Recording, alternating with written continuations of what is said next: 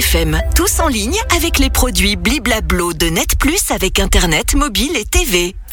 LFM, tous en ligne. Il est venu nous rejoindre ici à Bretet, au restaurant Bretet 1808. Bonjour Guillaume, rebonjour. Rebonjour, mais on est si bien ici. En fait, on n'a pas envie de redescendre. Ah non, on va y rester. Oui, véritablement. Et on va en profiter aussi pour parler avec toi de plus en plus de vidéastes et influenceurs qui se sont pris de passion pour l'ascension des sommets comme le Mont Blanc. Grande question, sont-ils inconscients? C'est du moins le postulat du média Slate, des youtubeurs qui dénaturent la pratique de l'alpinisme, de ses codes, mais aussi de ses valeurs, parce que les sommets font rêver. Le Mont Blanc, tu l'as dit, le Kilimanjaro aussi, ou plus compliqué, l'Everest. Et régulièrement, les vidéastes se lancent dans ces aventures sans avoir le niveau ni la préparation nécessaire. Avec une valeur en tête, celle du dépassement de soi. Inox Tag, 21 ans, souhaite grimper sur le toit du monde cette année. Bande annonce digne d'un blockbuster avec des musiques épiques et il n'est pas le seul.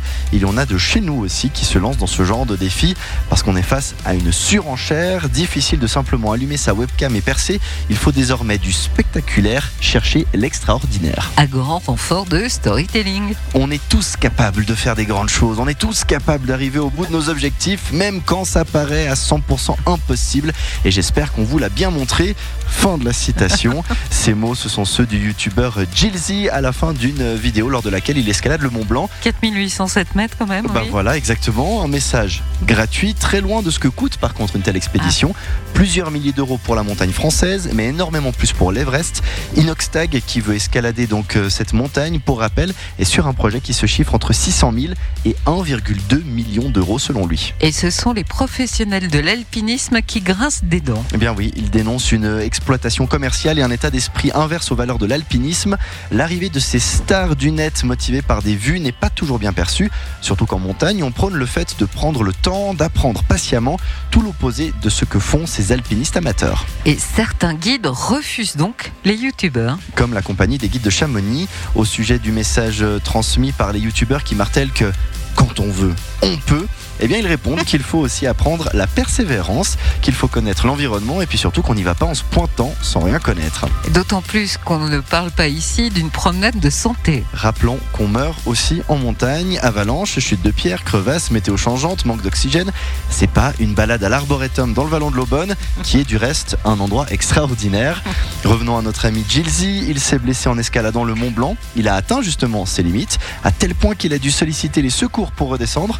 Concrètement, ça mobilise des effectifs, un hélicoptère, un pilote, des secouristes à bord, et tout ce petit monde met sa vie en danger également pour quelques minutes de gloire en ligne. Allez, on te connaît Guillaume, et parce qu'on est aujourd'hui à la montagne, sous le soleil, un peu d'espoir pour terminer. Mais oui, faire aimer la montagne à celles et ceux qui ne la connaissent pas, c'est potentiellement plus de monde pour la protéger, plus de moyens pour encadrer les activités qui s'y déroulent et toute une économie qui en bénéficie.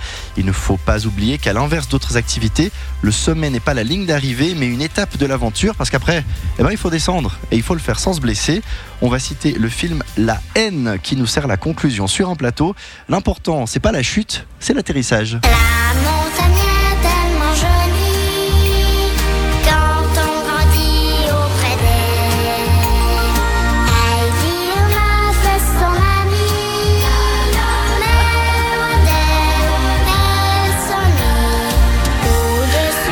Pas de mots. Ah bah, c'est rare de sortir ton ancien collègue. Et euh, il y a donc cette illustration musicale magnifique. Et puis là, je parle sous contrôle de Guillaume qui est en face. Ce pompon sur le casque de Sylvain. Voilà, il Oui. est aussi comme ça en cadence, violet et blanc. Si vous voulez voir ce que ça donne, c'est ici à Bretet 1808. C'est tout à l'heure entre 16h et 19h sur la place du marché à Villa. Où vont-ils s'arrêter? On ne sait pas. Merci beaucoup, Guillaume. Ah, Mais avec grand plaisir. À demain. À demain. C'était tous en ligne avec les produits Bliblablo de Net Plus avec Internet, mobile et TV.